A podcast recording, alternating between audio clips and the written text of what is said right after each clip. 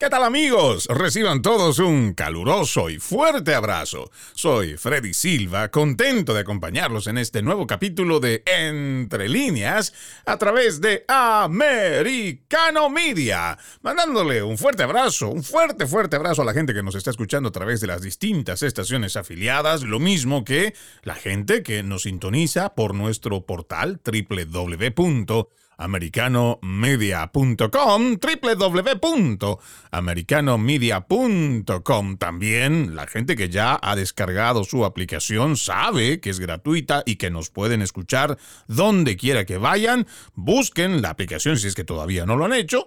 Americano está disponible para Apple y Android y a ellos también, a los que nos están escuchando por la aplicación, le mandamos un fuerte abrazo. El día de hoy seguimos hablando sobre la terrible crisis en la frontera entre México y Estados Unidos que ha colapsado, creo que esa es la palabra que podemos utilizar, ha colapsado a las autoridades fronterizas, federales, estatales y más aún a las personas que viven en las ciudades como El Paso y otras, por supuesto, allá en Texas, donde, según denuncias de los mismos ciudadanos del lugar, hasta los comercios han tenido que cerrar ante la gran cantidad de inmigrantes apostados en las calles, algunos de ellos durmiendo en las aceras a plena luz del día, consumiendo bebidas alcohólicas o consumiendo ciertas drogas.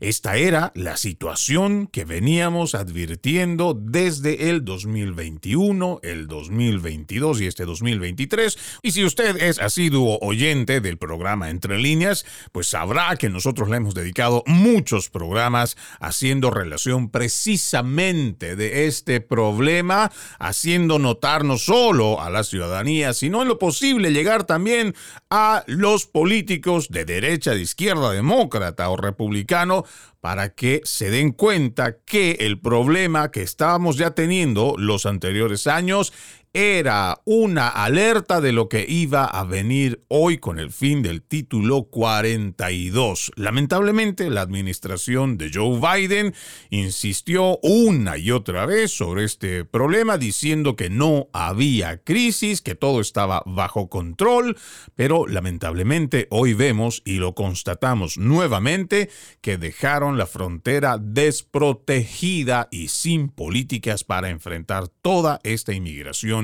irregular.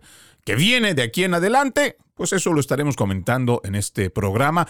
Pero antes, permítanme hacer referencia a otro tema no menos importante y que está relacionado con la inmigración, pues esta semana el gobernador de la Florida, Ron DeSantis, firmó una ley que podría considerarse la más fuerte o dura para combatir esta crisis migratoria que se está viviendo en el país y como lo hemos dicho, es una respuesta ante el mal manejo de la administración de Joe Biden. Aquí tengo el artículo que sale precisamente en la página oficial del estado de la Florida, flgov.com, donde habla de esta ley que para muchos es realmente muy preocupante por el alcance que podría tener, pero ya hemos visto cómo también a través de la prensa progresista se encargan de manipular la información y queremos, como siempre, leer entre líneas para que la gente sepa de qué va esto. Este artículo, les decía, es de la página oficial flgov.com. Dice Jacksonville, Florida. Hoy, el gobernador de Florida, haciendo referencia de la fecha cuando fue promulgado durante esta semana, Ron DeSantis firmó el proyecto de ley 1718 del Senado para combatir, ojo, ah, cuando se habla del Senado, en este caso es del Senado de la Florida, del Estado del Sol, no del gobierno federal, dice, para combatir los efectos peligrosos de la inmigración ilegal causada por las políticas fronterizas imprudentes del gobierno federal. Esta legislación hace que el uso de e-Verify sea obligatorio para cualquier empleador con 25 o más empleados. Impone sanciones exigibles para aquellos que emplean a extranjeros ilegales o indocumentados, creo que sería la palabra más correcta, y mejora las sanciones por contrabando de personas. Además, este proyecto de ley prohíbe que los gobiernos locales emitan tarjetas de identificación a extranjeros indocumentados, invalida las tarjetas de identificación emitidas a extranjeros indocumentados en otros estados y exige que los hospitales recopilen y envíen datos sobre los costos de brindar atención médica a extranjeros indocumentados. Al momento de firmar este proyecto en ley, Ron DeSantis dijo, la crisis fronteriza de Biden ha causado estragos en los Estados Unidos y ha puesto en peligro a los estadounidenses. En Florida no nos quedaremos de brazos cruzados mientras el gobierno federal abandona sus deberes legales de proteger a nuestro país. La legislación que firmé hoy otorga a Florida las leyes contra la inmigración ilegal más ambiciosas del país, luchando contra las políticas imprudentes del gobierno federal y asegurando que los contribuyentes de Florida no paguen la factura de la inmigración ilegal. Ahora, entre datos que seguramente mucha gente estará interesada en saber a profundidad qué dice o qué hace que esta ley sea tan antiinmigrante. A ver, vamos a leer. Es este mismo artículo. Le vuelvo a repetir si es que usted no lo ha escuchado, lo puede encontrar en flgov.com,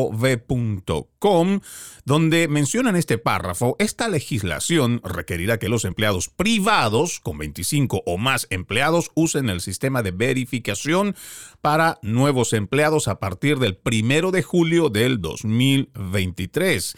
Nos parece importante resaltar este dato porque ya están ahí los de la prensa progresista, sobre todo en español, diciendo esto atacará directamente a los pequeños negocios de los hispanos. Bueno, yo no estoy tan convencido de que la mayoría de los pequeños o medianos negocios de los hispanos tengan 25 empleados. Por lo menos yo lo que he visto, digamos, la gente que tiene sus pequeños restaurantes, a lo mucho tendrán entre el contador, el mismo dueño, el que hace limpieza, el que cocina, las meseras, los que tiene, a lo mucho estaremos hablando de 10 empleados, que seguramente cada uno más o menos le estará costando entre 40 y 60 mil dólares al año. Entonces, cuando hablamos de 25 empleados o más, entonces creo que están faltando a la verdad cuando se refieren a que van a atacar a los negocios pequeños o medianos de los hispanos. Bueno, ahí lo podemos dejar para que usted lo analice igual. En el siguiente párrafo también menciona, además, esta legislación crea un delito grave de tercer grado para que un extranjero no autorizado utilice a sabiendas un documento de identificación falso para obtener un empleo y prohíbe que un condado o municipio proporcione fondos a cualquier persona u organización con el fin de emitir identificaciones u otros documentos para un inmigrante indocumentado. Ahora, me parece que esto es demasiado obvio se supone que seas documentado o indocumentado, un ciudadano con estatus de residente o igual uno que acaba de llegar y no ha terminado de hacer su proceso, ya sea de asilo, cualquier proceso, se supone que no puedes estar incurriendo en el delito de utilizar una documentación falsa. Y eso no solo está en las leyes de esta nación, eso mismo está en México, en Argentina, está en Perú, está en Colombia, hasta en Venezuela, que es donde se pasan por encima de la ley, pero la ley dice que no puedes utilizar documentos falsos. Incluso si tú eres un dueño de negocio y estás haciendo tus trabajitos, imagínate a alguien que venga con una documentación falsa, te haga el cuento del tío, te muestre una licencia o cualquier documento de identificación que es falso y te terminan sacando dinero. ¿Quién es el perjudicado en este caso? Ahora también, aquí dice el proyecto de ley del Senado 10 17-18, también aumenta el delito de tráfico de personas cuando se trata de un menor de edad, cuando se trata de más de cinco personas y cuando el acusado tiene una condena previa por tráfico de personas. Este proyecto de ley también agrega el delito de contrabando de personas a la lista de delitos permitidos para enjuiciamiento en virtud de la ley de corruptas e influenciadas por mafiosos de Florida por sus siglas RICO. Cuando yo leo este párrafo, me parece que es totalmente correcto, porque ¿qué pasa cuando tenemos a estos del crimen organizado que están pasando a la gente que incluso ni les han pedido que los traspasen, ya sea desde Honduras, Guatemala, Costa Rica, pero los llevan hasta la frontera y después tienen que pagar sí o sí ingentes cantidades de dinero? Esta gente los primeros dos, tres años simplemente lo que hacen es trabajar en forma incluso de esclavitud esclavitud para pagarle al crimen organizado. Y como se habrán dado cuenta, aquí en ninguna parte dice que si tú estás llevando a una persona indocumentada bajo esta ley, tú irías preso. No, señor, eso no es lo que dice en este artículo que nosotros estamos leyendo, pero en base a esto, ahora que me tengo que ir a una nueva pausa, al regresar quiero darles algunos datos que me parece muy importante para que usted no se vaya a creer que esta es una ley que es la más antiinmigrante, como lo trata de pintar la prensa progresista, sino que ya hay leyes federales mucho más antiguas y que bien podría usted calificar o la prensa progresista podría calificar de ultra anti-inmigrante.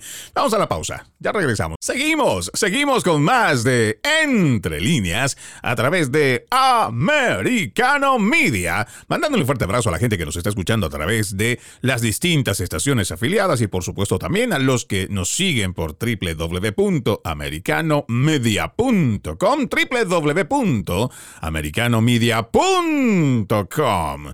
El día de hoy estamos hablando sobre la terrible crisis fronteriza que tenemos en la nación Prácticamente se nos está saliendo todo de control y el gobierno sigue diciendo que no, que todo está bajo control, tal crisis no hay, que según el mismo presidente Joe Biden podría ser algo caótico en los próximos días. Pero la realidad que vemos es distinta. Pero antes de irnos a la pausa, nosotros estábamos hablando sobre la legislación que ha firmado en ley el gobernador de Florida, Ron DeSantis, que en las mismas palabras que él dice es para combatir la crisis fronteriza que ha provocado la administración del presidente Joe Biden. Y decíamos que esta es una de las leyes que se la está poniendo a través de la prensa progresista como una de las leyes más anti-inmigrantes que podía tener la nación. Pero yo difiero con relación a esas aseveraciones porque parece que muchos de estos periodistas que hacen este tipo de afirmaciones y que ponen como titulares parece que no leyeran las leyes federales que ya están escritas y que precisamente hablan de esto o que incluso podrían ser mucho más severas. A ver, solamente para que nosotros tengamos esto como y no nos vayamos tragando lo que dicen por información cuando en realidad pueden ser medias verdades. Aquí dice, existen diversas leyes federales en Estados Unidos relacionadas con la inmigración y los inmigrantes indocumentados. La ley de control de inmigración y la reforma de responsabilidad del inmigrante, por sus siglas en inglés, y RCA, fue promulgada en 1986 y establece sanciones para los empleadores que contraten a trabajadores indocumentados, así como un programa de amnistía para algunos inmigrantes que se encontraban en el país de manera ilegal desde antes de 1982. Solamente para conocimiento de usted, amigo oyente, hay leyes que fueron promulgadas, como estamos mencionando esta, 1986. Pero también hay otra, la Ley de Inmigración y Nacionalidad, INA por sus siglas en inglés. Esta ley establece los principios básicos del sistema de inmigración de los Estados Unidos, incluyendo las categorías de visas, los procedimientos de solicitud y las bases para la exclusión y deportación de inmigrantes. Las sanciones por ayudar a inmigrantes indocumentados varían según la circunstancia y la ley específica que se esté violando. Sin embargo, algunas de las sanciones que se pueden imponer son las siguientes. Ojo, le estoy leyendo lo que dice la normativa federal en los Estados Unidos. Multas.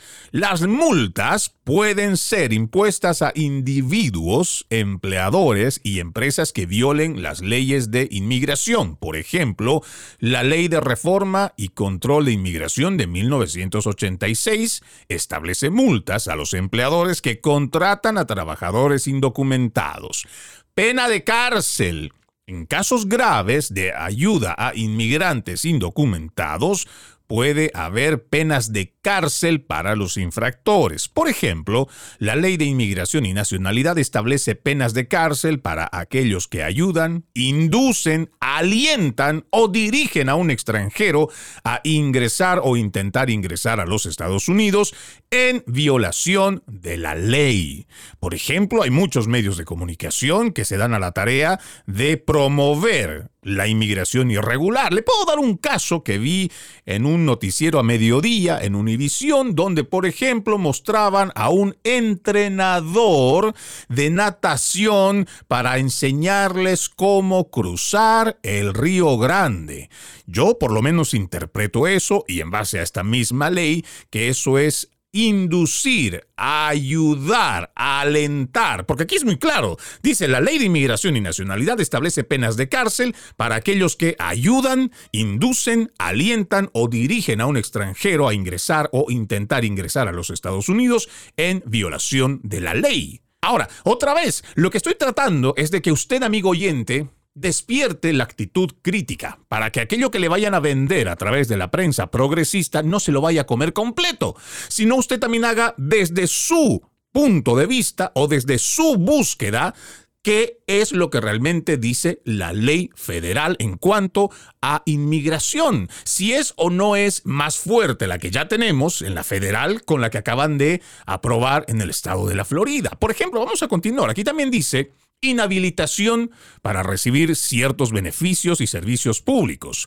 Los inmigrantes indocumentados no son elegibles para ciertos beneficios y servicios públicos y aquellos que los ayuden pueden ser sancionados. Por ejemplo, la Ley de Reforma de Asistencia Social de 1996 establece sanciones para aquellos que ayudan a los inmigrantes indocumentados a recibir beneficios de asistencia social.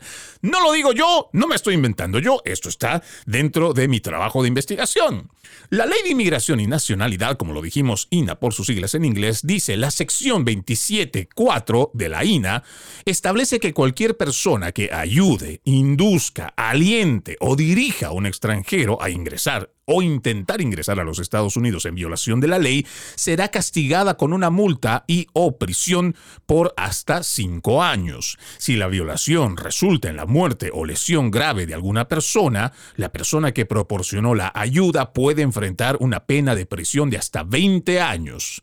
La ley de reforma y control de inmigración de 1986, como le dije, IRCA por sus siglas en inglés, establece multas civiles y penales para los empleadores que contraten a trabajadores indocumentados. La sección 274A de la ley IRCA o IRCA establece que los empleadores que contraten a un trabajador sabiendo que es un inmigrante indocumentado pueden enfrentar una multa civil de hasta 21.563 dólares por cada trabajador. En caso de violaciones posteriores, la multa puede aumentar a 23.331 dólares por cada trabajador. Además, la sección 274A de la IRCA también establece que los empleadores que contratan a trabajadores indocumentados pueden enfrentar sanciones penales. Si un empleador comete una violación intencional, puede enfrentar una multa penal de hasta 3 mil dólares por trabajador y o una pena de prisión de hasta seis meses. Si un empleador comete varias violaciones intencionales, la multa penal puede aumentar a 16 mil dólares por trabajador y la pena de prisión puede aumentar a dos años. Además de las disposiciones y sanciones que se mencionan anteriormente en la Ley de Inmigración y Nacionalidad, INA, y la Ley de Reforma y Control de Inmigración de 1986, IRCA, hay otras disposiciones en la Ley Federal de Estados Unidos que se refieren a ayudar a inmigrantes indocumentados. Entre ellas también hay la Ley de Protección de Víctimas de Tráfico de Personas. La sigla es TVPA Establece sanciones civiles y penales para aquellos que participan en el tráfico de personas, incluyendo a aquellos que ayudan a los inmigrantes indocumentados a ingresar al país en condiciones de servidumbre involuntaria o bajo coacción. Las sanciones incluyen multas, confiscación de bienes y prisión. Estos son datos, amigos oyentes, que simplemente quiero dárselo para que cuando a usted le hagan el cuento a través de la prensa progresista porque ya hemos visto los titulares. Florida se vuelve en el estado más antiinmigrante de la nación. Florida perseguirá ahora a todos aquellos que estén llevando en el vehículo o aquellos que simplemente presten algún tipo de ayuda a los inmigrantes. Y como vemos, aquí hay leyes dentro de lo que significa el aparato federal que podríamos incluso considerar como ultra anti-inmigrante. Y no le he leído, por ejemplo, este último párrafo que dice la Ley de Reforma de Asistencia Social de 1996, PRWORA por sus siglas en inglés, establece que los inmigrantes indocumentados no son elegibles para ciertos beneficios y servicios públicos, como la asistencia médica, los cupones de alimento y la vivienda pública. Las personas que ayuden a los inmigrantes indocumentados a obtener estos beneficios pueden enfrentar sanciones civiles y penales. Entonces, nos parece que con toda la lectura que hicimos de algunas de las normativas que son federales, no podemos comernos el cuento de que la prensa progresista nos viene a decir de que se trata de la norma más anti-inmigrante. Incluso yo creo que esta declaración que hacen a través de esta página oficial de que llegaría a ser la más fuerte del país para combatir la crisis fronteriza, tal vez estarían haciendo referencia a la situación caótica que está pasando ahora la nación. Pero en realidad existen normas federales que alguno podrá decir entonces están de adorno, entonces son leyes que no sirven, entonces son leyes que a nadie le importa. Y en realidad podríamos estar de acuerdo en que a estos politiqueros, sobre todo de esta administración socialista de Joe Biden, les interesa muy poco poner en marcha o hacer la aplicación de la ley. Pero tampoco nos olvidemos que esta es una nación de leyes y que lo primero que nosotros tenemos que aceptar, entender, es que si queremos vivir en una ciudad, en un país de normas y leyes que no sea caótico, lo primero será que tendremos que someternos todos ante la ley. Y lo que estamos viendo a través de la frontera no es precisamente gente que esté dispuesta a respetar las leyes que ya están en esta nación. Y voy a hacerle escuchar algunos fragmentos para que usted saque sus propias conclusiones. Vamos a la pausa. Gracias, gracias por continuar con Entre líneas a través de Americano Media. Reciban todos un caluroso y fuerte abrazo. No se olviden, este 2023 juntos decimos, no más fake news, no más noticias falsas. Para ello, ponemos a su disposición nuestro portal www.americanomedia.com, www.americano media.com, donde usted estará informado minuto a minuto, pero también recuerde descargar nuestra aplicación Americano disponible para Apple y también Android. El día de hoy hablamos de esta terrible crisis que está pasando en la frontera. Decíamos que tarde o temprano iba a llegar el día que el título 42 se levante y que eso iba a traer graves problemas para nuestra nación. Muchos quieren todavía o tratarnos como antiinmigrantes, supremacistas blancos y muchas otras cosas, cuando en realidad de lo que estamos hablando es un tema de seguridad nacional. No se olviden que esta es una nación de leyes y que las leyes, si alguien viene a vivir a esta nación, lo primero que tendrá que hacer es primero someterse a las leyes, como lo hacemos el resto de los ciudadanos que hemos decidido llegar a esta nación, adoptarla como nuestra, respetarla y amarla, incluso cuando nosotros hablamos de que a través de esa frontera, y no solo con Estados Unidos, sino también otros países de Centroamérica, lo que se está dando es una invasión recibido de los peores calificativos, pero aquí otra vez, como siempre digo, vamos a hablar con conceptos claros. Usted va a la Real Academia Española, ¿qué dice de invasión? Irrumpir, entrar por la fuerza, ocupar anormal o irregularmente un lugar, entrar injustificadamente en funciones ajenas. Como verán o como estarán escuchando, no estamos entrando en ninguna equivocación en cuanto al concepto. Lo que se está dando, lamentablemente, a través de esa frontera es una invasión. Ya usted podrá después añadir otro calificativo, una irrupción y cualquier otra denominación que quiera darla. Pero lo que estamos teniendo es una crisis y es una verdadera crisis y cuando yo les digo que hay cosas que realmente son inaceptables en cuanto a lo que está pasando a través de esa frontera, hay que apelar también no solo al sentido común, sino a la misma vara de moralidad con la que usted calificaría el resto de los delitos.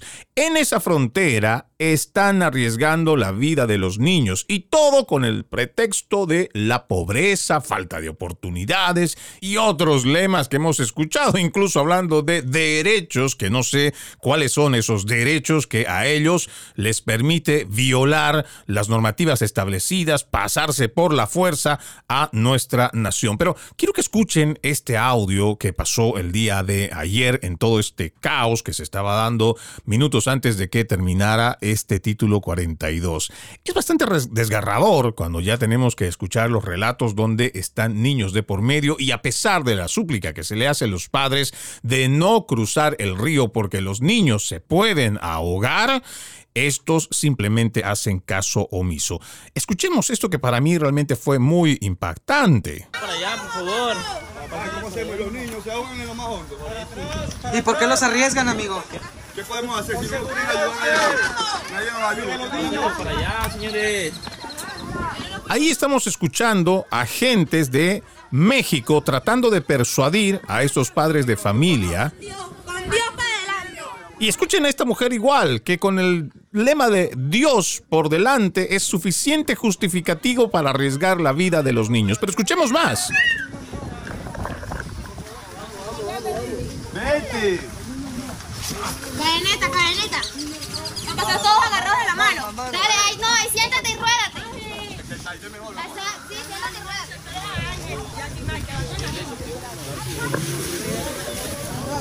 No arriesguen a los niños, hombre. ¿Por qué no les importan? Que no nos importan, porque ustedes no les importa a uno. No ayudan a uno a pasar para allá. O sea, ¿qué tiene que ver con que nosotros les importa que aunque a ustedes les importe sus hijos? No, hombre, que van solos con niños, por favor.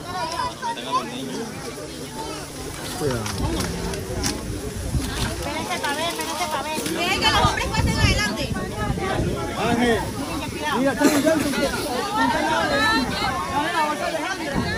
Para que usted tenga una idea, este es un escenario bastante caótico, pero que ha estado pasando a lo largo de las últimas semanas en la frontera con Estados Unidos.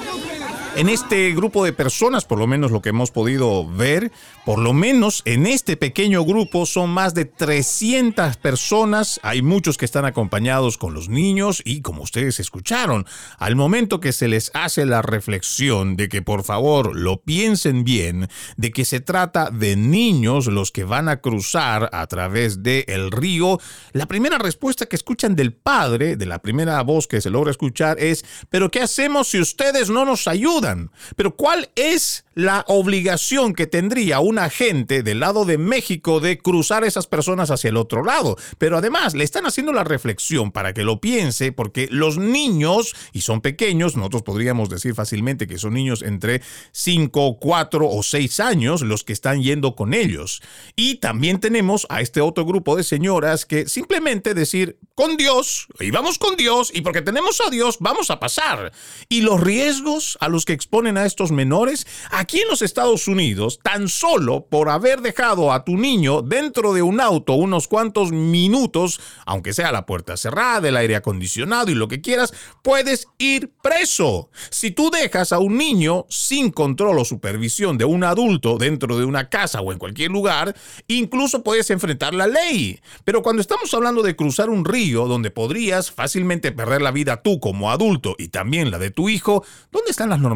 ¿Por qué no existe también esa conciencia para decirle a las personas, por muy difícil que sea lo que estés pasando en tu país, hay formas de poder llegar a los Estados Unidos como lo está haciendo el resto de las personas en el mundo, ya sea pidiendo una visa o pidiendo un asilo, pero la forma en cómo están entrando es realmente preocupante porque además de lo que no se puede controlar la frontera, también estamos viendo cómo estos pequeños podrían perder la vida al cruzar el río. Pero este no sería el único peligro del que podríamos nosotros estar hablando. Precisamente el día de ayer, antes de que terminara todo esto de el título 42, incluso se estaban escuchando balazos. Y claro, uno podría interpretar muchas cosas, pero al final nosotros nos enteramos que se trataba de el lado de México, donde los del crimen organizado estaban disparando. Y aquí tengo una parte de ese audio que me encantaría compartirlo con ustedes porque les digo nuevamente, lo que está pasando en esa frontera es realmente grave. Lo que estamos escuchando y lo que constantemente recibimos en cuanto a información es para planteárselo una y otra vez a aquellas personas que están pensando venir hacia este lado de la frontera. Escuchemos.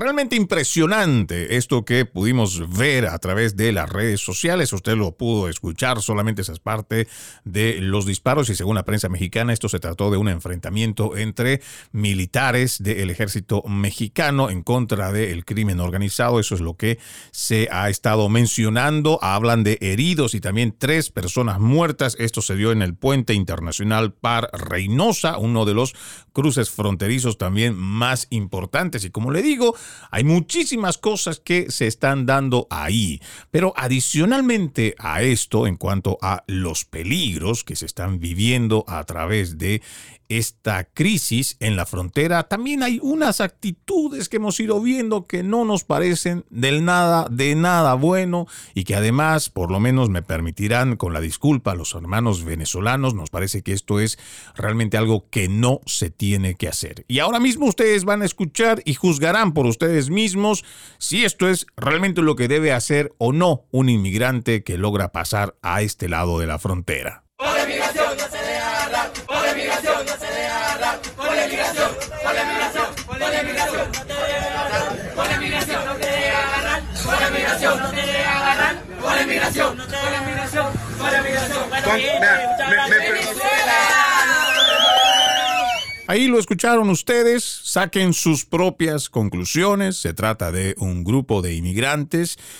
que ya está desde este lado. No sabemos, no podemos confirmar si este, grupo de personas logró pedir un asilo o es que simplemente pasaron la frontera de forma irregular, pero según sus canciones o esta que lograron hacer ese momento que los estaban filmando, ellos decían, con inmigración no te dejes agarrar y muy orgullosos. Esto también usted lo puede ver en los videos donde está en Twitter y ellos muy orgullosos están con su bandera venezolana haciendo burla de que ya pasaron la frontera, que están aquí y que según ellos, según su cántico, es mejor no hacerse agarrar con inmigración. Usted sacará sus propias conclusiones, amigo oyente, donde quiera que esté escuchando este programa y dependerá seguramente de cómo esté viendo usted este problema, si lo está haciendo a través de la prensa progresista, seguramente en español, en base a cómo ellos están enfocando este tema de la inmigración, de todo este problema de la frontera, o también escuchando estas otras versiones que el resto de la prensa progresista no quiere hablar.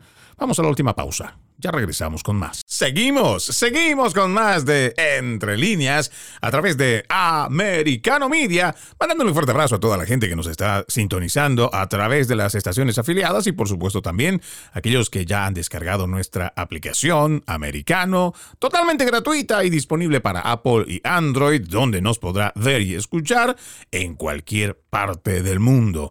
El día de hoy estamos hablando sobre esta caótica situación en la frontera México y Estados Unidos.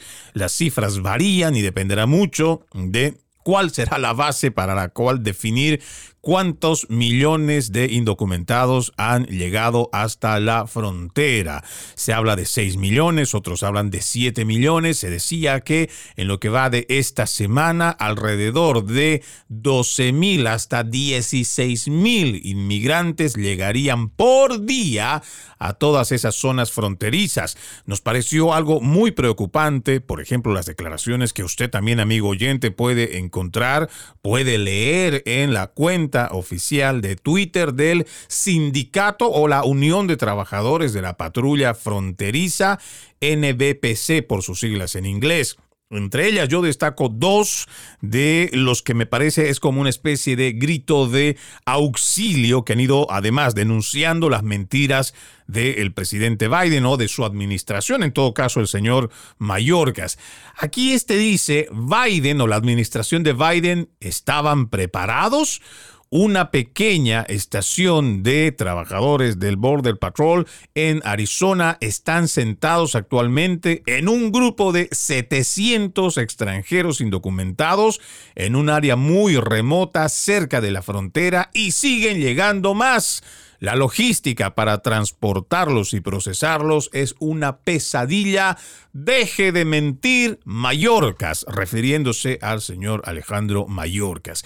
Pero también otro dato que nos parece que es muy preocupante es el que dice un esquema de libertad condicional en masa es exactamente lo que se está ejecutando con la administración de Joe Biden. Y cuando uno se pone a pensar, se pregunta, ¿cómo es posible que esta administración realmente tenga tanta desidia, tanto descuido de la frontera, que a pesar de todo lo que le ha ido diciendo, por ejemplo, el sindicato de trabajadores de la patrulla fronteriza, o lo mismo que otros organismos, o incluso los medios de comunicación, diciéndoles que esta crisis va a reventar y que va a ser algo muy grave, descontrolado, y que ahora lo que se está planeando es dar una especie de libertad condicional en masa. Yo me pregunto, ¿qué estará pensando en este momento? todo aquel inmigrante que ya tiene años viviendo aquí, que ha encontrado la forma de hacer por la vía legal sus papeles, tal vez está viviendo más de 7, 10, 12 años, pero que con fortuna está encaminado para una residencia por ahora tal vez temporal o ya está con una residencia permanente, camino a la ciudadanía, cuando está escuchando toda esta gente que ha pasado por un proceso, que incluso hay otros que han llegado pidiendo visa, ¿qué estarán pensando todos aquellos que han hecho un proceso, que además han pagado dinero? ¿Qué estarán diciendo en este momento cuando escuchan que hay miles o decenas de miles, incluso podríamos en el tiempo decir que van a haber millones, que simplemente llegaron a la frontera, se pasaron la frontera Además fueron conducidos por los agentes fronterizos, les ayudaron con su proceso, que no les costó además nada y que estas personas que ahora tienen una especie de asilo, permiso o lo que quiera que les estén entregando por un año, sea como una especie de vía para una legalización y tener un estatus en los Estados Unidos. ¿Será justo para las personas que están en el camino y que están haciendo esta solicitud para tener un estatus permanente en esta nación? ¿Será justo también para aquellos que ya son ciudadanos o que son residentes y que están pidiendo a sus familiares para llegar, pero muchos están con sus trámites detenidos o que se supone trámites que podían ser entre tres meses, seis meses, nueve meses, hoy están enfrentando una demora por encima de los dos años, que en esas visas que están esperando y que se supone son visas anheladas para que lleguen tal vez sus padres, hay muchas visas que simplemente no están disponibles. ¿Qué estará pensando toda esa gente otra vez que es apegada a la ley y a la norma?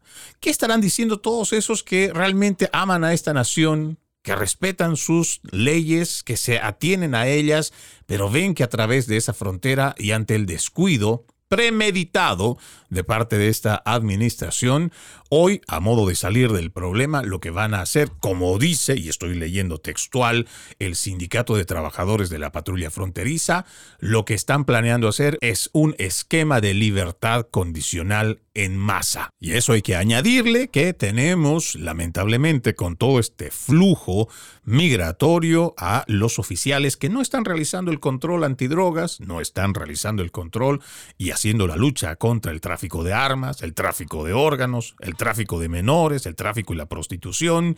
Pero mientras usted resuelve en su mente si esto es justo, si esto es correcto, si esto se debe permitir o no.